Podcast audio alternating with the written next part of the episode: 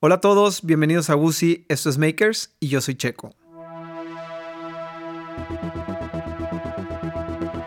¿Alguna vez te has puesto a pensar en lo afortunados que somos como seres humanos que podemos transmitirnos la información que recolectamos a lo largo de nuestra vida y dejársela a la siguiente generación? Este show trata precisamente de eso. Vamos a escuchar historias de gente que sus ideas, su pasión y sus ideales se transformaron en herramientas para ellos mismos ser la solución a cualquier obstáculo. En el episodio de hoy vamos a descubrir todo lo que una persona tiene que dejar y todo lo que tiene que hacer para convertirse en director de cine. Dentro de todos mis sueños frustrados dentro del mundo del entretenimiento, uno de, de los mundos que más me llama la atención, pues es el mundo del cine. Y la verdad es que me siento bien contento que hemos podido tener eh, ya un par de veces directores de cine o gente que está involucrada en este mundo pero hay una persona con la que venimos platicando la posibilidad de, hacer una entrevista desde hace ya un ratito. Eh, Javier Colinas, este, ¿Cómo estás? Gracias por estar aquí con nosotros. No, gracias a ti por la invitación. Feliz de estar aquí, eh, contento, emocionado y pues listo, listo. hombre, qué bueno. Este, hace ratito que platicábamos sobre de qué iba a tratar la entrevista. Pues la verdad es que, digo, la gente que ya nos ha escuchado sabe que son entrevistas sin ningún tipo de guion, sin ningún tipo de preparación ni nada. Simplemente, pues es una plática de, de como si nos conociéramos prácticamente en un aeropuerto, ¿no? Entonces, prácticame mi pregunta siempre es esa, la primera, o sea, ¿cómo empieza toda esta aventura? Digo, mucha gente puede ubicar tu trabajo en, el cumple de la abuela, este, digo, te metes a tu, yo, entras a tu IMDb y es, o sea, ya, hay un currículum bien, bien grande, entonces me siento, me siento bien eh, motivado de que, de que estés aquí. Pero cuéntame, ¿cómo empieza esta aventura? ¿Dónde, dónde empieza? Mira, desde muy chiquito lo que más me gustaba era el cine, o sea, como que mi regalo de cumpleaños ideal era que me llevaran a ver dos películas. Yo vivía en provincia, en, viví en Oaxaca y luego en Tuxtla Gutiérrez. Entonces no había muchas opciones, pero cuando me tocaba ir al cine era, era magia, o sea, estar en este lugar viviendo esta historia, no sé, como que siempre me llamaba mucho la atención. Después, con el paso del tiempo, eh, pues hay muchos paradigmas sociales de que si te vas a morir de hambre. Eh, cuando era chico, pues el cine no estaba en un buen momento, el cine en México. Entonces, como que fui cayendo a todos estos paradigmas y a todas estas ideas. Eh, y la cosa es que decidí estudiar ingeniería mecánica eléctrica. Ok. Entonces, amo la ingeniería, disfruté mucho estudiar mi carrera. Eh, realmente me gusta. Y cuando estaba a dos semestres de terminar, eh, murió mi papá, ¿no? Fue algo muy repentino. Y como que yo sentía que mi primer, o sea, como que lo primero que me choqueó mucho fue que mi papá se murió trabajando en algo que no le gustaba, lleno de sueños que no hizo porque pues estaba ahora sí que jalándole a que tuviéramos que comer, ¿no? Claro. Eh, entonces como que eso me pegó mucho, como que eso realmente me impactó. Y ahí es donde dije, si lo que me gusta es el cine, no hay un tiempo correcto y no sé si me dé tiempo. Porque yo ya después me encontré escritos de la secundaria y así, donde en mis planes de vida eh, decía que yo iba a trabajar en la ingeniería hasta los 40 y ahí me iba a empezar a dedicar al cine. Que me llamó mucho la atención cuando los encontré, pero es algo que traía como que siempre estaba en todo lo que hacía, pero cuando estudié ingeniería estaba 100% metido en la ingeniería, ¿no? O sea, como que fue algo que después fui encontrando. Y entonces ahí tomé la decisión de sí terminar mi carrera y luego, luego me metí a estudiar cine. Ok. Para estudiar cine eh, empecé en, en una escuela muy práctica en Los Ángeles, California, que se llama la New York Film Academy. Okay. Entonces, yo llegué a la New York Film Academy eh, pues, realmente sin haber agarrado una cámara nunca en mi vida. Sí había leído, veía mucho cine y sí había leído libros y así, pero llegué y te dan una cámara y básicamente al tercer día estás filmando un corto. Eh, como que fue muy interesante que te aventaran así de, órale, pues así se hace esto, ¿no? Sí, sí, sí. Eh, ahí estudié un año, un programa de un año, y yo sentía que me faltaba un poquito de, teoría, ¿no? Como que estuvo muy bien toda la práctica. Eh, algo que me apasiona a mí brutalmente de, de, mi profesión y del cine y de la dirección de cine en particular, es que es un, es un oficio donde todo el conocimiento es útil, que eso no se da en todos lados. Aquí, si de repente te encuentras eh, en, en el dentista una revista de de lo que quieras, de cómo pulir joyas, de cómo, de estilos de uñas, de cortes de cabello, de lo que tú quieras.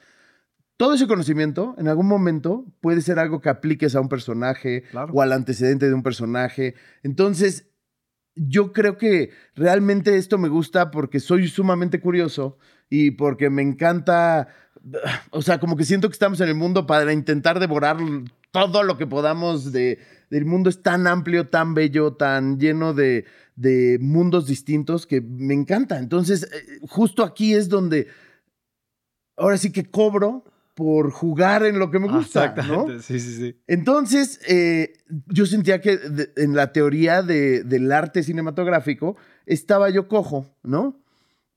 Entonces empecé a... Me metí a un, a un curso en, la Universidad del Sur, de California a una cosa que se llamaba Extension Program. Y ahí como que me enfoqué muchísimo en guionismo y en dirección. Entonces ahí estuve estudiando como otro año. Eh, y de ahí, bueno, me regresé a la Ciudad de México a filmar un cortometraje. Aquí me tardé un poquito en lograr el cortometraje. Y después la vida me llevó por, por un mundo de, de videos corporativos, ¿no? Entonces como que en ese momento yo, yo sentía que los videos corporativos me podían abrir paso a la publicidad, cosa que es absolutamente mentira. Quien hace videos corporativos hace videos corporativos y quien hace publicidad hace publicidad y quien hace cine hace cine. No hay una escalera clara como de, ay, primero empiezas aquí, luego acá, luego acá, luego acá. Entonces ahí estuve en, videos corporativos un rato, un par de años, y de repente un amigo de la secundaria, eh, que también está en, en la industria del cine, me dijo, oye, voy a asistir dirección en una película, ¿te vienes de mi segundo asistente de dirección? Le dije, órale, órale, voy. Y cuando estuve ahí, que fue mi primera película, eh, se llama Mar, que dirigió Jorge Ramírez Suárez, eh, me acordé porque me gustaba el cine y dije, ni un video corporativo más. Ok. O sea, yo quería hacer cine, quería estudiar cine para contar historias y a partir de ahorita no vuelvo a desviar mi mirada, ¿no? Claro es importante, ¿no? Esos, esos checkpoints que te vayan regresando porque es bien fácil como... Es muy fácil, es muy fácil. Sobre todo que el mundo del video corporativo, la verdad es que eh, es, un, es un mundo que sí tiene dinero. O sea, todos los grandes corporativos hacen videos corporativos eh, y en estos videos los costos no son muy altos. Entonces, es, un negocio noble y constante. Entonces es fácil de repente perderte, ¿no? Como que decir, ay, pues de aquí soy. Ajá. Y, no pasaba mi plan de, ay, luego voy a estar haciendo comerciales de Coca-Cola, aunque hacía videos corporativos para FEMSA, para Coca-Cola FEMSA. Pero no es el camino. o sea, ellos tienen clientes que lo hacen, eh, proveedores que hacen su publicidad, proveedores que hacen sus gráficos, proveedores que hacen sus videos corporativos y proveedores que hacen sus videos internos. Y tienen de todo, ¿no? Entonces, bueno, para no hacerte el cuento largo, ahí como que dije, no, no, no, lo mío es la ficción, o sea, es lo que me gusta.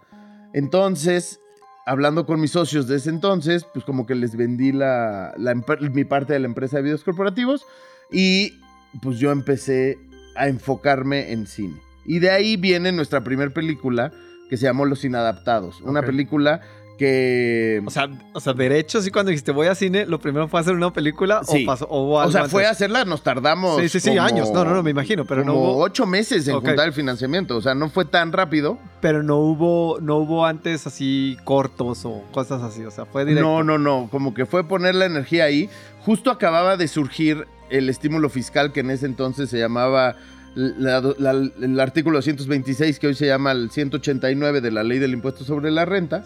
Eh, entonces, nosotros aplicamos a la primer ventana de ese estímulo. Ok. Eh, con ayuda de Jorge Ramírez Suárez, que eh, era un cineasta ya con varias películas, que sabía muy bien cómo funcionaba el estímulo, que estuvo metido en el cabildeo para que existiera el estímulo.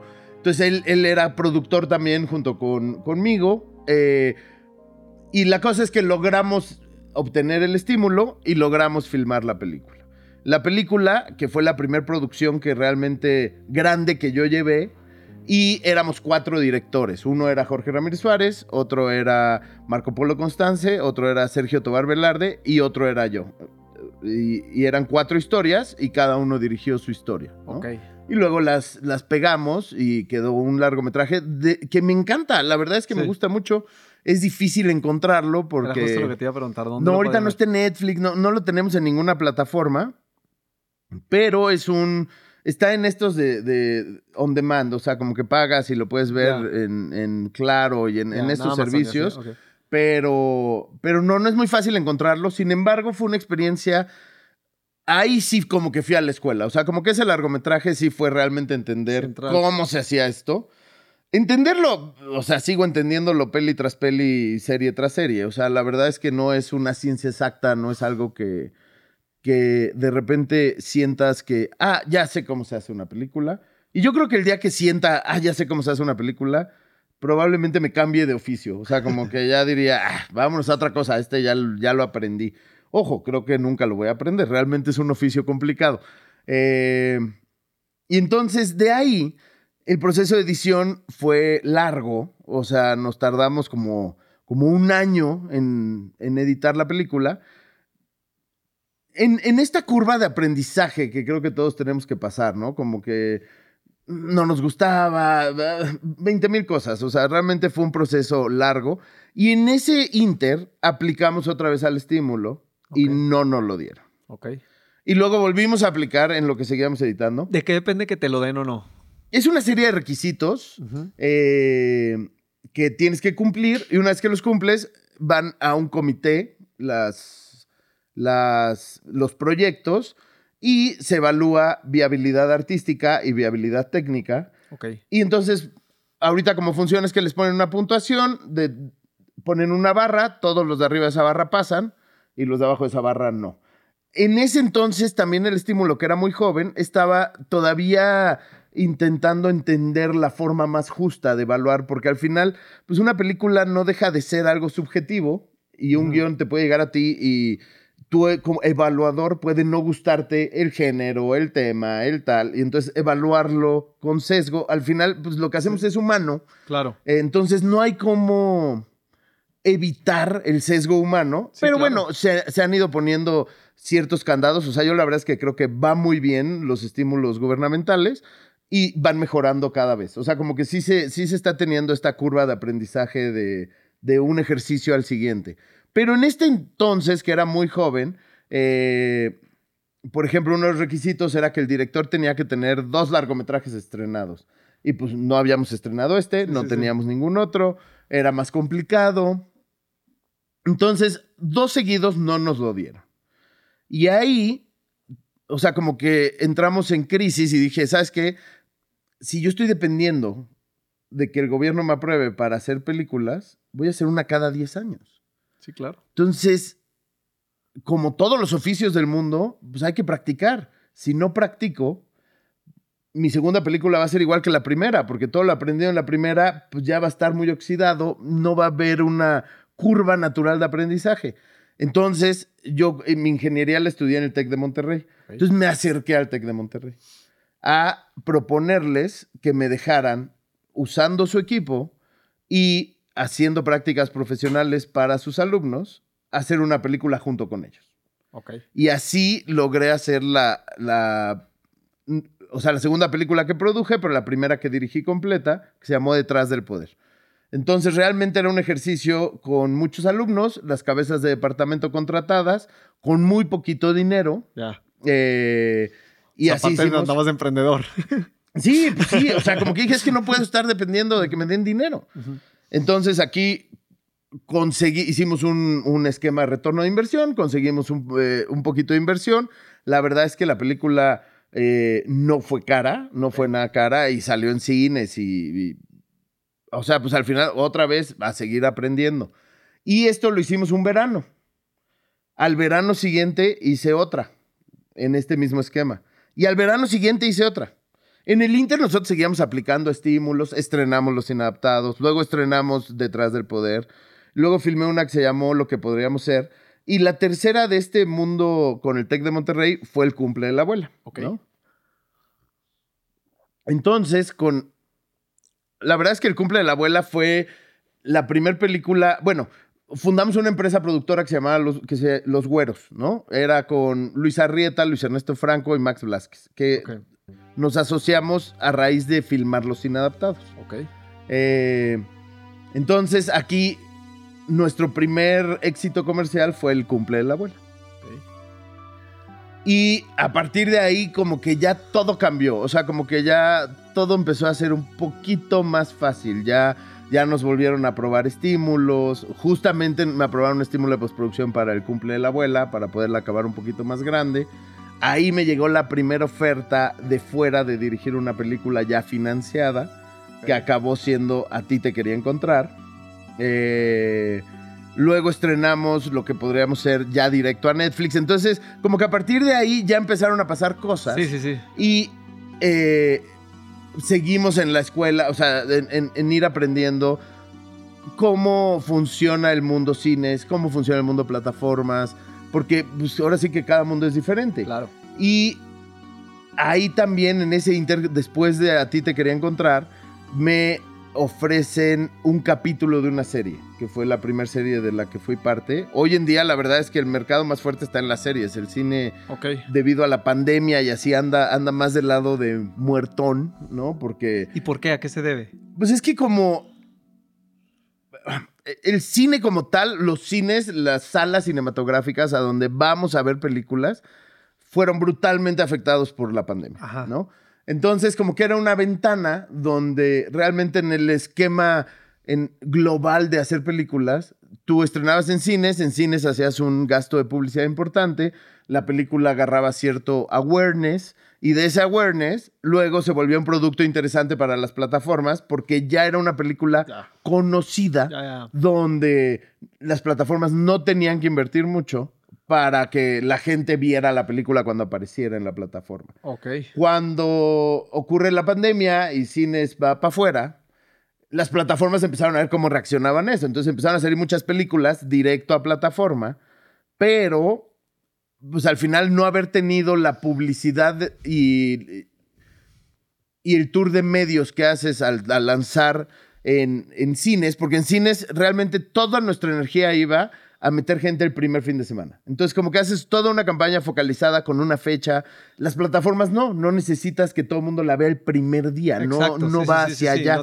es una plataforma más, es una, una campaña más larga. O sea, por ejemplo, ahorita con el juego de las llaves 2, eh, la campaña, nosotros estrenamos el 15 de septiembre y la campaña prácticamente empezó el 15 de septiembre. Ok. Y fue un mes como para hacer que la gente viera la serie pero ya estrenada, no era como, ojo, este día, este día, este día, como que más bien los recursos se, extienden en el tiempo, porque no necesitas que todo el mundo la vea empezando. ¿no? Sí, sí, sí, de acuerdo. Eh, y ahí, por ejemplo, en esa serie, Amazon eh, y Pantalla, que es el servicio de streaming que la tiene en Estados Unidos, decidieron sacarla en bloques. Entonces, primero salieron los primeros tres capítulos, luego salieron dos y luego, no, los primeros cuatro, dos y dos, ¿no? Así, así fue como lo estrenaron en tres semanas distintas. Entonces como que la campaña va a que no se enfríe el producto. Fíjate, te iba a hacer una pregunta ahorita, ahorita, que, ahorita que mencionaste esto de los bloques. ¿Todavía siguen experimentando las plataformas eh, cuál es el mejor conducto de estreno? Es decir, si tengo 10 capítulos en la temporada, te los ofrezco todos de un jalón, o te ofrezco bloques, o te ofrezco un capítulo por semana. ¿Lo siguen probando o hay una razón en específico por, por la cual unas series se estrenan de una forma y otras de otra? Mira, yo creo que, o sea, de lo que yo veo, más bien es según la plataforma. Ok. O sea, por ejemplo, HBO con su Juego de Tronos, que es un éxito mundial, eh, pues empezó Juego de Tronos siendo transmitido en televisión por cable. Entonces salía los domingos. Y como que en su plataforma decidieron mantener eso. Y yo veo que HBO sigue haciendo eso al día de hoy. Sí, Succession ahorita los tienen Los domingos, los domingos. o sea, como que eso le ha funcionado. Eh, pero, por ejemplo, Netflix suele aventar todo de golpe. Aquí en México de repente han hecho pruebas, pero en general suele aventar todo de golpe. Y Amazon está probando en esta onda de bloques. De bloques. Este. Disney, por ejemplo, también con, con todas estas series de Marvel, van una vez a la semana. Entonces, yo creo que están. O sea, sigue siendo un, una prueba y error donde hay muchos factores. O sea, me imagino que depende de cómo salen testeados los capítulos. O sea, en eso yo no tengo mucho que ver. La verdad es que a nosotros la plataforma nos informa cómo va a ser lanzada y ya. Sí, sí, sí. Pero, o sea, yo creo que deben tomar decisiones según, ah, mira, aquí la gente sí se quedó muy picada, entonces si aquí lo frenamos, seguro ven la siguiente semana. No sé bien, o sea, no te digo, no, no estoy ahí muy metido, pero la verdad es que yo creo que no hay una regla absoluta. Y aparte les llegó el acelerón de golpe, ¿no? De golpe, ¿no? O sea, a lo mejor con la pandemia, pues, o sea, llega de golpe, todo mundo redirecciona las plataformas y, a lo mejor también a ellos se les vuelve una revolución, ¿no? Se necesitó más contenido que nunca. o sea, lo, que, lo primero que pasó cuando, cuando nos encerramos fue que muy rápido mucha gente empezó a decir, ya me acabé todo. ¿no? y, y, no, no se acabaron todos, se acabaron todo lo nuevo. Ajá. Y entonces, nosotros como industria realmente estuvimos parados. Hay gente que nunca paró, pero en general la industria fuerte paró como de mediados de marzo a empezando en septiembre. O sea, como que ahí en septiembre ya se sabía lo suficiente del virus como para entender cómo mantenernos seguros, ¿Sí? Eh, cómo evitar de repente tener que frenar el rodaje. El problema es que una, un producto audiovisual tiene a muchísimas personas detrás de cámara. Entonces, eh, cuando tú tienes que frenar, pues había preguntas como, ok, ¿y sigo pagando sueldos de 120 personas? ¿O freno, freno? Pero es justo para 120 personas porque se enfermó uno, pues no, no del todo justo. Les pago yo gastos hospitalarios, no se los pago, no había seguros que cubrieran eso. O sea, como que había muchas cosas, pero se empezaron a desarrollar protocolos para evitar contagios y para que si salió un positivo, te aseguras que los demás no se contagiaban. Ok protocolos que también se, han ido puliendo el último año. Por supuesto. Hoy los protocolos creo que son más eficientes que nunca. Yo empecé a trabajar realmente ahí en septiembre. Eh, he estado en una película, en tres series y no hemos parado ni una semana. O sea, son protocolos que, que realmente están funcionando, ¿no? no es que no hayamos tenido positivos, sí hemos tenido, pero no se ha vuelto ahora sí que pandémico dentro de nuestro micromundito. Sí, claro, sí, sí, sí, sí. Y por ejemplo, la primera serie en la que estuve, que fue el Juego de las Llaves 2, hicimos una burbuja, o sea, fue un, un, monto considerable de dinero para mantenernos a todos aislados del mundo y que entonces si nosotros controlábamos nuestros... El, el saber que estamos negativos, no había como el mundo externo entrar a nuestra burbuja. Ok. Ahora o sea, ya seguimos haciendo protocolos, pero ya no es necesario que sea tan caro. Okay. Ya, o sea, la última serie que hice no hicimos una burbuja, pero el protocolo de testeos semanales, o sea, nos hacían tres PCRs a la semana para detectar a tiempo, nos desinfectan entrando, saliendo, antes de comer, o sea, como que varias cositas sí, sí. donde pues se ha logrado y ahí vamos. Y ahí va. Y ahí se está haciendo, sí. Oye, entonces me contabas, entonces este, se da todo el tema del cumple de la abuela, este, y viene tu primer, el primer trabajo en serie, o sea, te empiezas a, o sea... De ahí te digo, me contratan para un capítulo, eh, Pitipoli Barra, con una empresa que tiene que se llama Chocolate Cine, eh, de ahí de ese capítulo, luego ya me voy a una serie que se llamó Mita y Mita, y después Corazón Films ya me ofrece ser uno de los directores del Juego de las Llaves temporada 1. Okay. Eh, estábamos por hacer la temporada 2 cuando la pandemia nos frena. Luego ya hicimos la segunda temporada. Luego hice una serie B con Disney. Eh, ahorita, pues te digo, lo que más quiere ver la gente son series. ¿Cuál es la serie de...? ¿Con Disney? Sí. Se llama Papás por Encargo. Ok, ah, muy bien. Sí, estrena en el primer trimestre del próximo año. una experiencia bien bonita. Eh, y ahorita acabo de terminar una que se llama... No puedo decirlo pero pronto se van a enterar.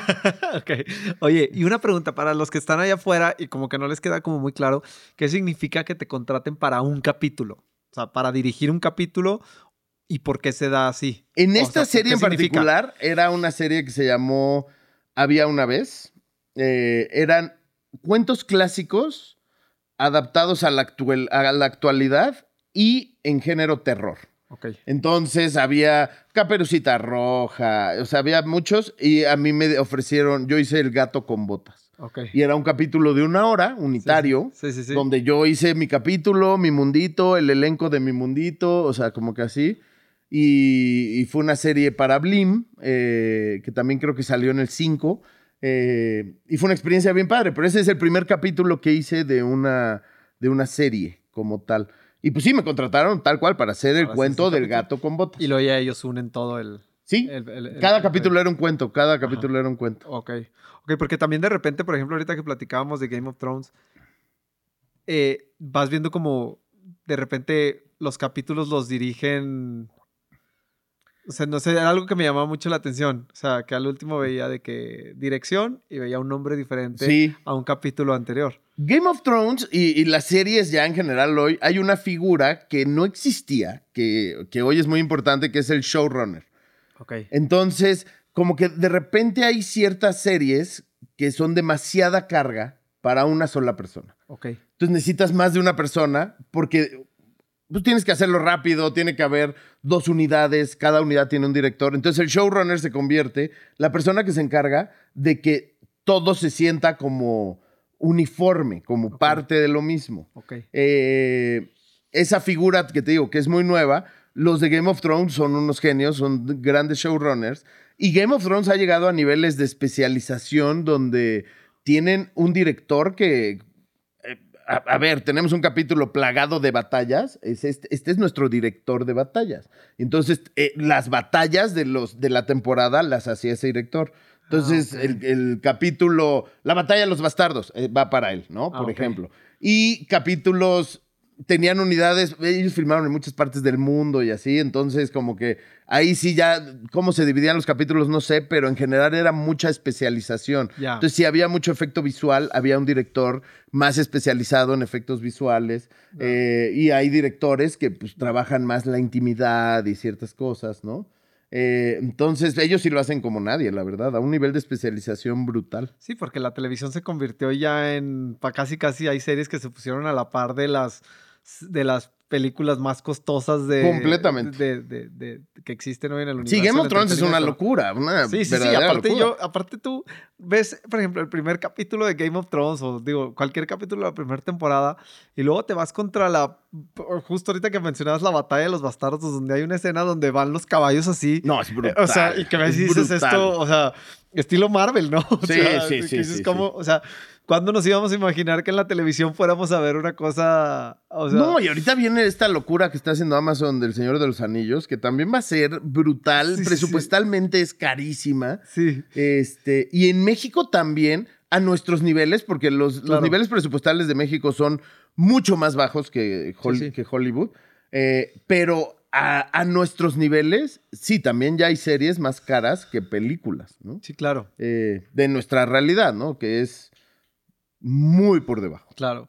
Oye, entonces, cuando, cómo, cómo, cómo, tú te empiezas a dar cuenta? Digo, obviamente hay muchos indicadores por la, por la historia que me estás contando, pero como, o sea, ¿en algún momento hubo alguna duda de, ay, caray, haber dejado la ingeniería y me brinqué para acá? ¿O, o fue un brinco al vacío y, y, nunca más para atrás? O sea, ¿dónde encuentras como estos puntos de, de duda que a veces eh, pues bueno, te, convierten en, en, humano, ¿no? Pero que al final de cuentas, a lo que quiero llegar es cómo encuentras después las armas para seguir la, o sea, para seguir la ruta que te habías trazado una vez que decidiste seguir este camino. Mira, o sea, dudas, las dudas son inevitables. Sí, claro. Eh, las mías particularmente no venían tanto de, de lo que escogí, porque desde que lo escogí y la primera vez que, la primera clase que tomé, y cómo fui aprendiendo y todo lo que yo sentía, el primer corto que hice, todo, todo, todo, todo en mí me decía que fue la decisión correcta. Ok. Sin embargo, eh, es una industria con...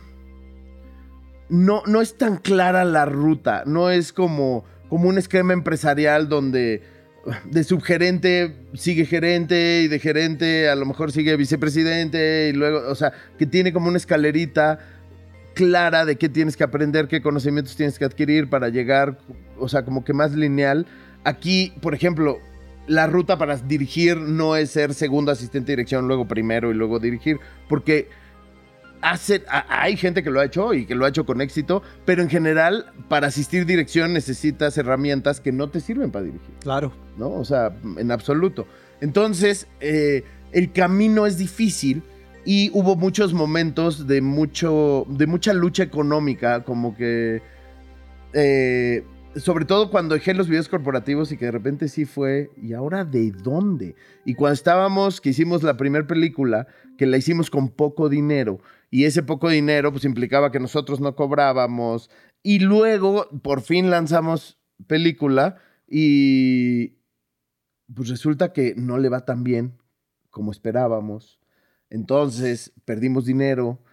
A los que nos tuvieron fe y le invirtieron, no teníamos para regresarles. O sea, como que fue. entonces, en esos momentos, sí hubo muchos, muchos momentos de decir, híjole, igual me equivoqué. Claro. O sea, igual me conviene rendirme. Mucha gente a mi alrededor me decía, oye, este, no sé, o sea, tengo un amigo que va a hacer una carretera, igual te interesa. Y decía, no, no, güey, no, voy a aguantar. Sí, sí, sí. Voy a aguantar, o sea, pues ya estoy con el agua hasta acá. O sea, ya ahorita, ¿qué? Y mira, te voy a decir un dato bien curioso de, de, de la escuela de cine, que además no lo dijeron en la escuela de cine muy, muy pronto, entrando en la escuela, como que nos preguntaron, bueno, a ver cuáles son tus planes, ¿no? Y mucha gente decía, bueno, me encanta el cine, entonces dos años voy a intentarlo y pues si no, ya regreso a mi trabajo, ¿no? Y así había muchos, o tres años, o seis meses, o, o, sea, como que en general eso. Y justamente en esa clase nos dijeron, miren, todas las personas que conocemos que se ponen un límite de tiempo, ya están haciendo su otro trabajo. Todos. Claro. Eh, y en mi generación pasó lo mismo. Todos los que tenían un límite de tiempo ya están haciendo otra cosa. Que es, es normal porque las cosas nunca pasan en los tiempos que tú decides que pasen. Porque, pues de entrada, o sea, el, aprendizaje toma tiempo. El, ir aprendiendo un oficio toma tiempo. El otro día leía en algún libro que, que decía que volverte experto en algo necesitas dedicarle 10.000 horas. en Outliers. Este, exacto. 10.000 horas hablando de filmar. Es un mundo. O sea, yo no llevo 10.000 horas, no me considero experto a ningún nivel, pero si además es caro filmar, sí, sí, sí. Eh, puta, pues ¿cómo, le, cómo las hago? Lo que cuesta volverte experto, ¿no? Entonces, yo me acuerdo una, en un momento de mi vida que justo estaba yo en Los Ángeles estudiando cine y es inevitable y creo que es humano que, te pones metas y te pones objetivos y te los pones con tiempo. Claro. ¿No? Entonces, en ese momento, yo cumplí 26 años. Eh, cuando cumplí 26 años, yo acabé en un hospital con un ataque de pánico, jurando que me estaba dando un infarto. Eh, y ahí me caí, o sea, como que caí en cuenta que esto me estaba pasando porque donde yo me había puesto de objetivo estar a los 26, no estaba, ni cerca, que era ya haciendo una película, ni cerca. En ese entonces yo trabajaba editando. Eh, al final en Estados Unidos estuve, o sea, con visa de turista, entonces de manera ilegal trabajando. Eh, y estaba muy lejos de mis objetivos, muy, muy, muy lejos y caí en ataque de pánico, hospital, o sea, bomberos, le tuve que marcar al 911, o sea, hice un cagadero, un verdadero cagadero. Y eh, yo siento que algo bien padre de la dirección es que el, eh, buscamos entender al ser humano. Eso, es lo que buscamos en todas las obras que hacemos, entender diversos aspectos del ser humano, del amor, del desamor, del enojo, de la ira, de la frustración, de, todo, o sea, de 20 mil factores. En este universo, eh, el, primer sujeto que tienes de investigación sobre el ser humano eres tú mismo. Entonces, como que ahí era yo, bueno, sigo siendo muy analítico de qué estoy sintiendo, por qué lo estoy sintiendo, qué me hizo sentir esta tristeza, este dolor, este tal, tal, tal. Entonces, después de este ataque de pánico, hice un ejercicio realmente de introspección a entender por qué. Y ahí me quité estas metas de tiempo. Ok. O sea, y, trabajo constantemente en quitarme estas metas de tiempo. Porque de ahí luego yo me puse otras metas a los 40, ya pasé los 40, no he cumplido esas metas, pero ya no acabé en un hospital con un ataque de pánico. O sea, como que ya puedo abordar el tema desde otro lugar. Eh, entonces, como que entender que el tiempo es relativo, en lugar de ponerte, si en seis meses no estoy duplicando mi dinero, me retiro, eh, te vas a retirar. Pero a lo mejor si hubieras esperado ocho, ahí hubiera ocurrido. Claro. O sea, como que en general sí tienes que tener objetivos, sí tienes que tener metas, eh, sí tienes que hacer cortes de caja para ver cómo vas, para entender qué ajustas en el camino, ¿no? Porque hay que, tenemos que venir ajustando. O sea, yo no puedo suponer que un plan que hago a los 26 va a seguir siendo válido a los 40. Porque en teoría he ido aprendiendo cosas y entonces tengo que ir ajustando el plan constantemente. O sea, un, como que la manera más sencilla de hacer corte de caja es decir, el primero de enero haz tu corte de caja. O sea, vete con el año. O tu cumpleaños. O, o sea, o cada seis meses. Como tú quieras. Pero sí se vale hacer cortes de caja. Decir, ok, aquí yo, yo decía que iba a estar aquí. No estoy aquí, pero estoy acá. ¿Por qué no llegué acá? ¿Qué, qué tengo que ajustar? Algo que a mí me ha servido mucho es, o, sea, yo tengo mi meta, ¿no? Mi meta grande, mi gran meta, ¿no? Mi gran meta que es tan grande que espero nunca alcanzarla, o sea, siempre estarla persiguiendo, es como mi zanahoria aquí adelante, ¿no? Y me funciona mucho hacer como escaloncitos, ¿no? Ok, empezando a la meta, bueno, ¿cómo, cómo para llegar aquí, dónde necesito estar un año antes? ¿Y dónde un año antes? ¿Y dónde un año antes? ¿Y, y ya que estoy en el último año, ok, ¿Dónde necesito estar en seis meses? Y en uno. Y en 15 días. ¿Y qué necesito empezar a hacer hoy? O sea, de atrás para adelante a llegar al ahorita que tengo que hacer.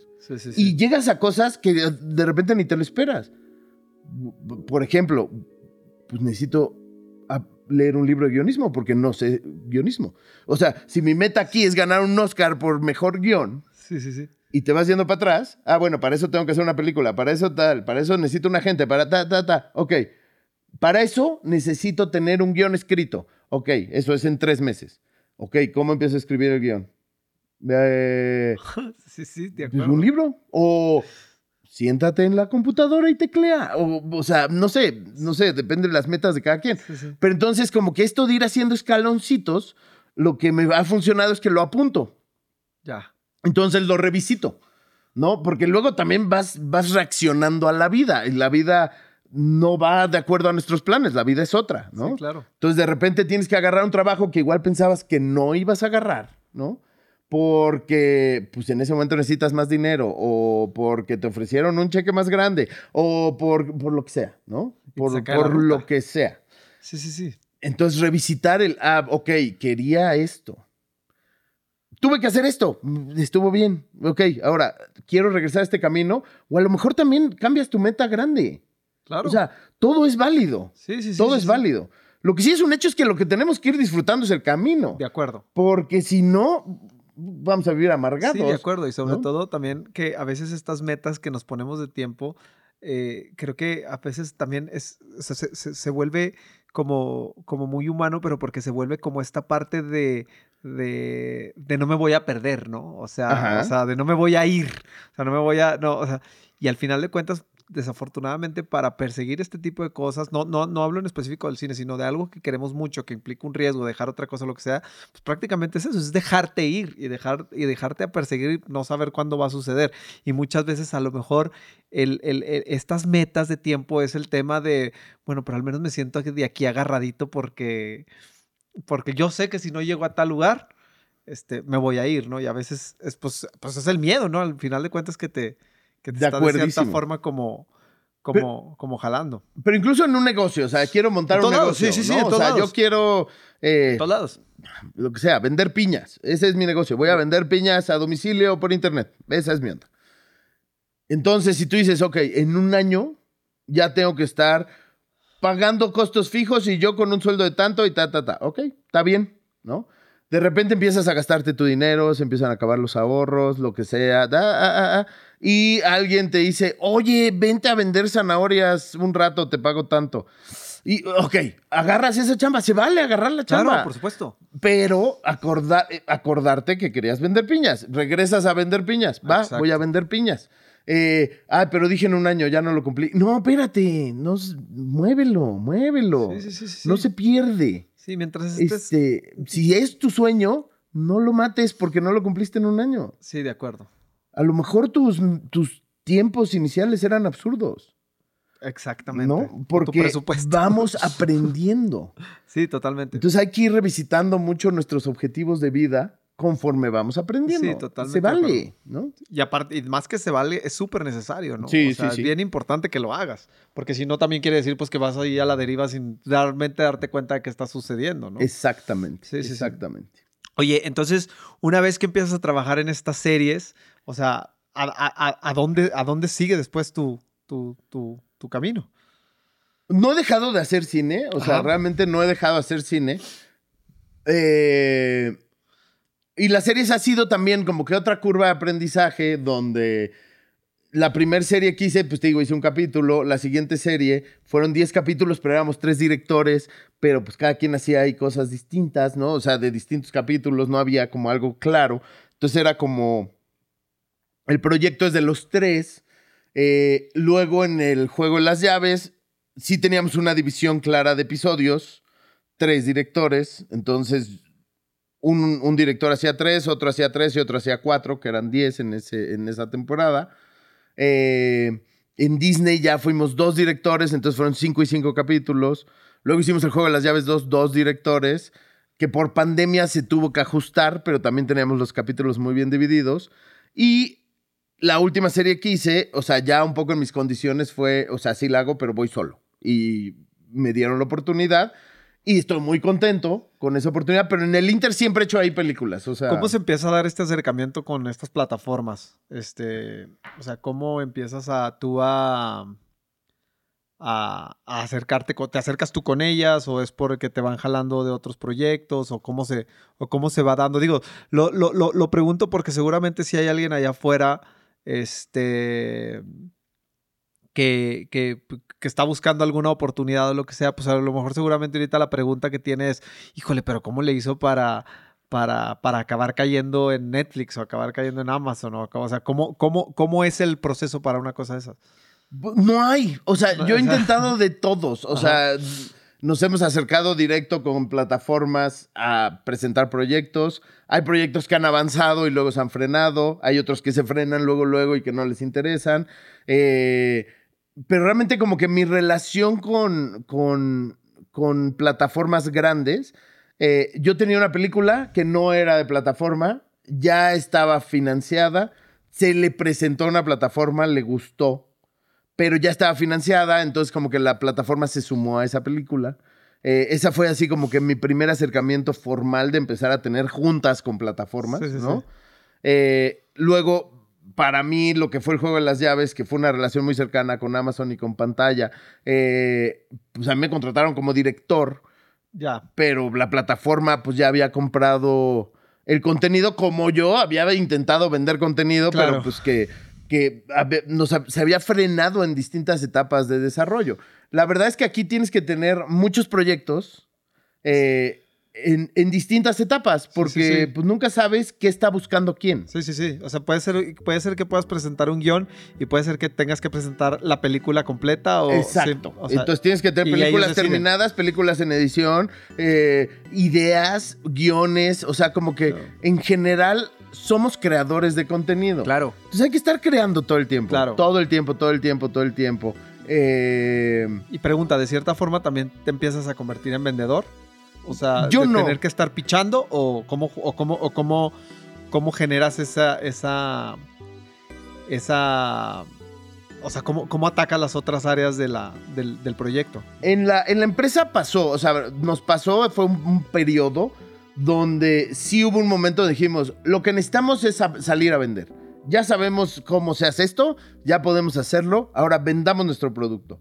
Y entonces un año salimos a intentar vender el producto.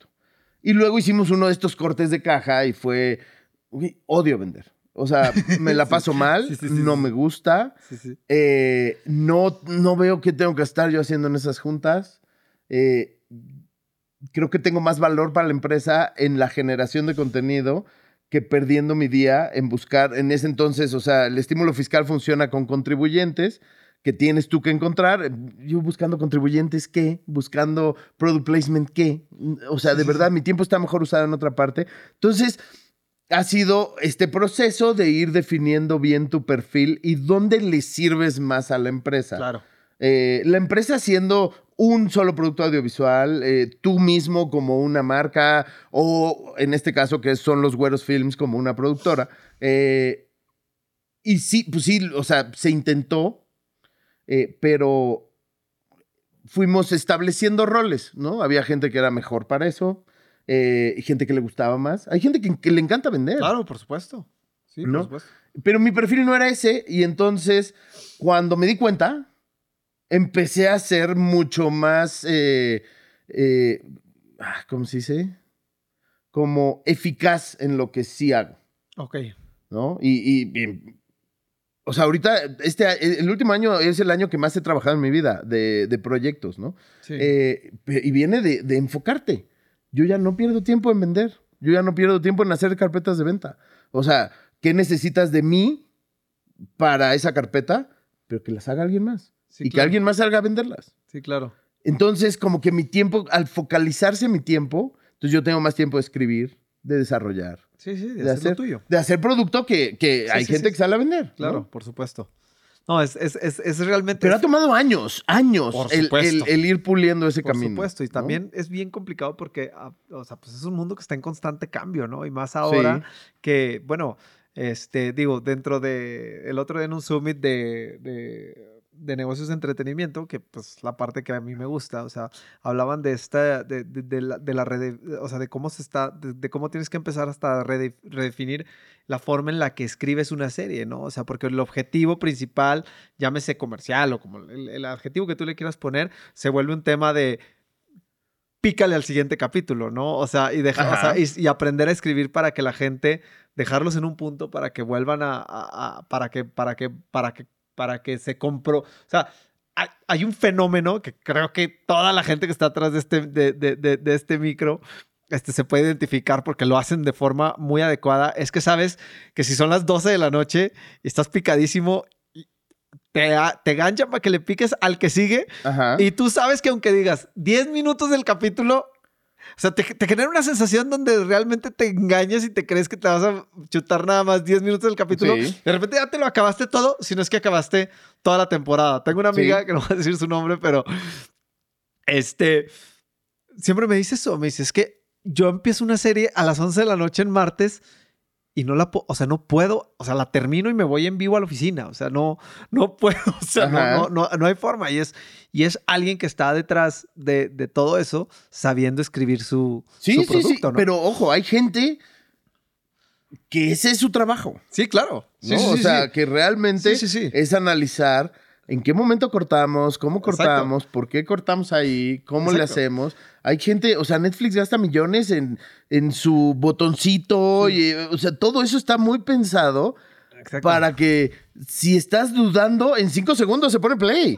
Entonces ya la duda se acabó. Eso fue una decisión que tomó tiempo pensarlo. Por supuesto, y es a lo que me refiero como factor de cambio en este mundo del cine, que, bueno, en el mundo de la tele, del cine, que, que es este, que es realmente, o sea, pues, tiene un acelerón importante al que pues todos nos vamos. Ahora lo ves a lo mejor en, en, la forma de estrenar sus películas de Disney, que bueno, pues tienen una suite este, como Disney Plus, pero que aparte tiene un acceso Premier que te cuesta dinero y o sea, y ves que están, o sea...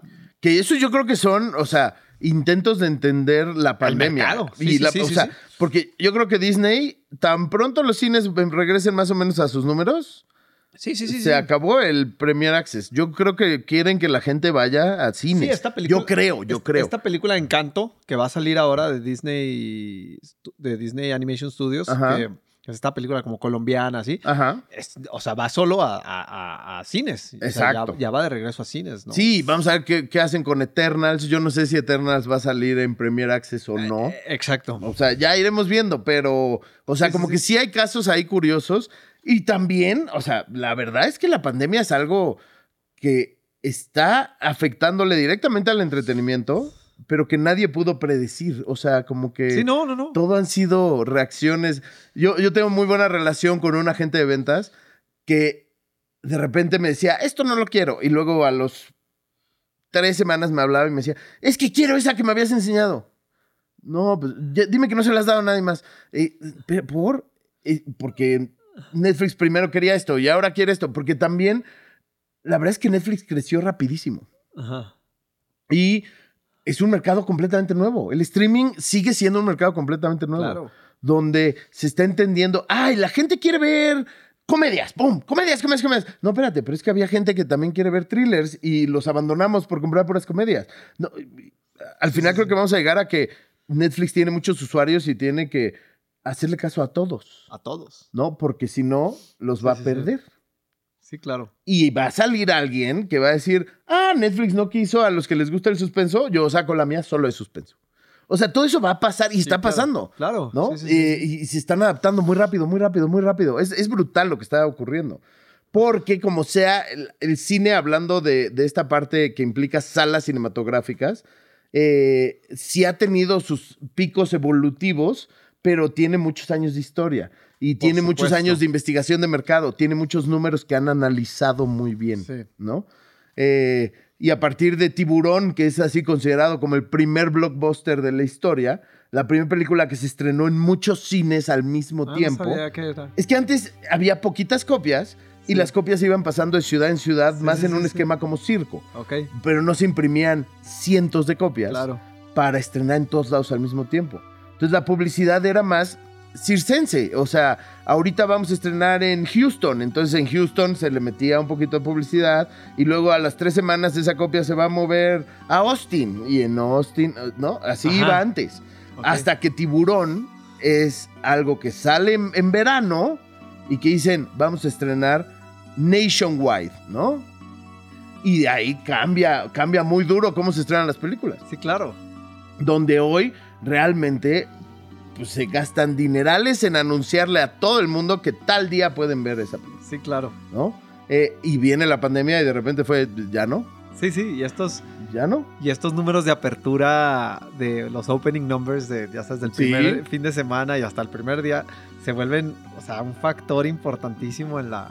es que es brutal, o sea. hasta se vuelve noticia, ¿no? El viernes, el viernes en la noche, ellos ya saben cómo va a cerrar la película el fin de semana, cómo le va a ir y básicamente cómo va a cerrar su corrida comercial. Claro. O sea, realmente hay tantos números que todo se vuelve fácilmente predecible. Claro.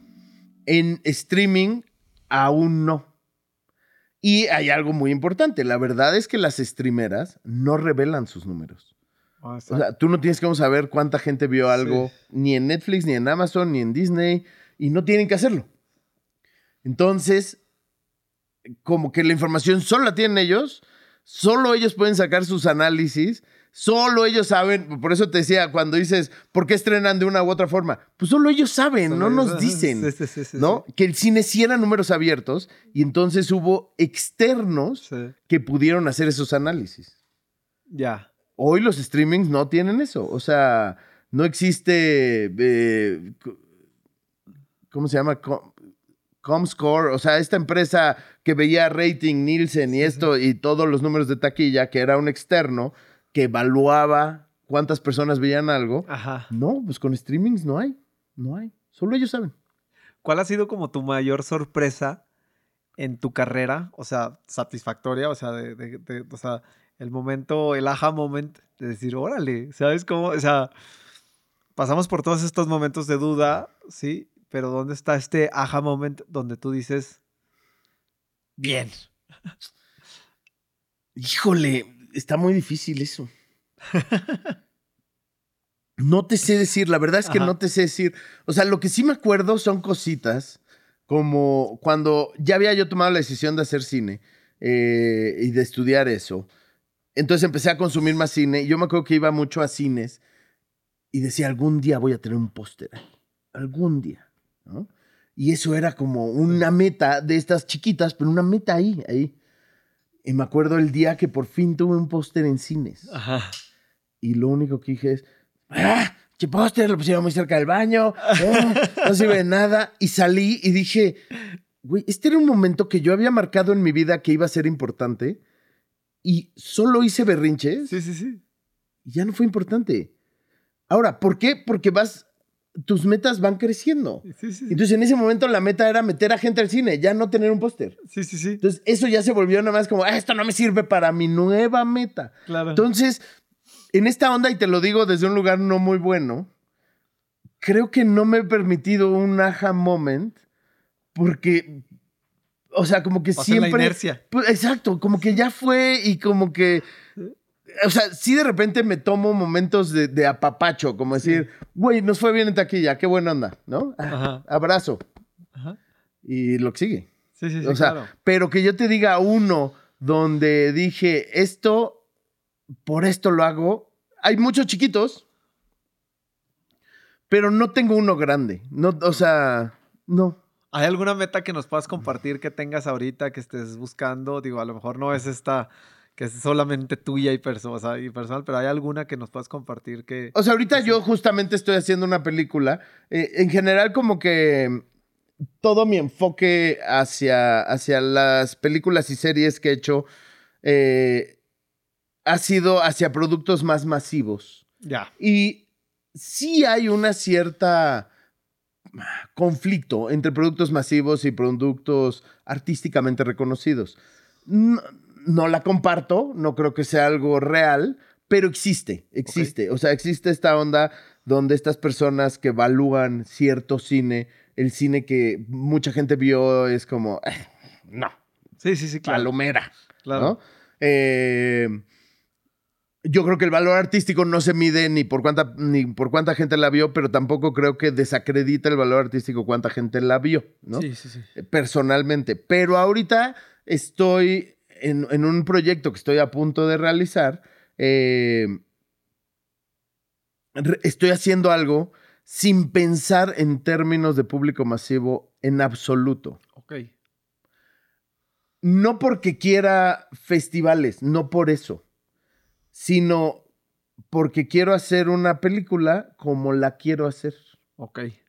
Entonces, o sea, esta película, que es, o sea, el siguiente proyecto que hago, que es en donde ahorita tengo puesta mi energía, es como que en general no dejarme llevar por estas tendencias de del mercado mayoritario, Ya. ¿no? Sí, sí, sí. Ojalá le vaya bien, Sí, sí, ojalá sí. guste, pero El objetivo no es me otro. importa. Sí, claro. No me importa. Y es la primera vez que honestamente te digo, no me importa. Y realmente no me importa. Entonces esa es mi meta, que realmente logre terminar una película sin que me importe nunca. Exacto. Que está difícil, ¿eh? O sea, Sí, sí, sí. porque voy contra años de escuela, Sí, ¿no? claro, de, claro, claro. de toma de decisiones, de esto Claro. que tú dices de, ay, el gancho debe ser así para que la gente le dé clic. No me importa. ¿La quieres quitar al minuto 5? Quítala. No me importa. No voy a pensar en términos de ritmo para que no te aburras. No, no. Si yo creo que debe ir pausado, atreverme a dejarla pausado. O sea, como que esa es mi meta que tengo ahorita, eh, que espero lograrla. Y si no, pues lo volveré a intentar. Venga, venga. No, Pero esa bueno. es así, la que tengo ahorita aquí enfrente, digamos. Eh, Qué bueno. Qué Que bien. realmente haga algo en lo que yo creo sin que me importe nada más. qué bien. A ver, ojalá jale. No, tiene que Ya se enterarán, ya se enterarán. No, digo, la verdad es que como, o sea, se, se ve que eres un cuate apasionado con lo que hace, este, muy metido. Simplemente ahorita te veo que no pierdes esa parte de director. Quiero creer que es esa parte de director el que haya ruido. O sea, Como que te veo viendo hacia todos lados, este, cámaras, todo, o sea. Es que eso a mí me hubiera implicado repetir la toma. Sí, claro, sí, sí, sí, sí, sí. O sea, te veo. O sea, te veo que, bueno, o sea, es algo que, que- que es, que es parte de ti, ¿no? O sea, ya es parte de ti, ya está. La verdad es que me encanta, o sea, me Claro. encanta lo que hago. ¿Qué te digo? Se me hace padrísimo. Cada día en la oficina es un día nuevo, diferente, oportunidades de aprendizaje, de crecimiento y eso,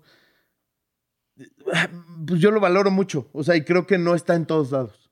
O sea, Sí, sí, claro. creo que hay oficios muy mecánicos Sí, sí, sí, sí. Y aquí no, o sea, aquí, ahorita yo saliendo aquí tengo que ir a un ensayo de cosas que nunca he ensayado en mi vida. Sí, sí, sí, sí. Y me emociona mucho. No sé cómo va a salir, no sé, pero pues voy, voy contento, voy a algo nuevo.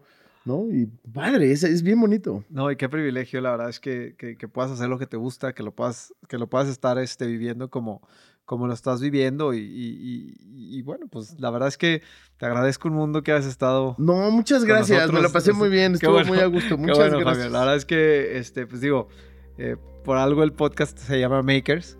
Este, y pues tú eres uno de ellos, ¿no? O sea, y, la verdad es que eh, pues bueno, la verdad es que yo aprendí muchísimo el día de hoy, sobre todo de un mundo que me fascina, porque a mí el mundo del entretenimiento me, me encanta. Así que de verdad te agradezco que. Muchas gracias, de verdad, gracias a ti, Sergio. Estoy feliz de estar aquí y gracias.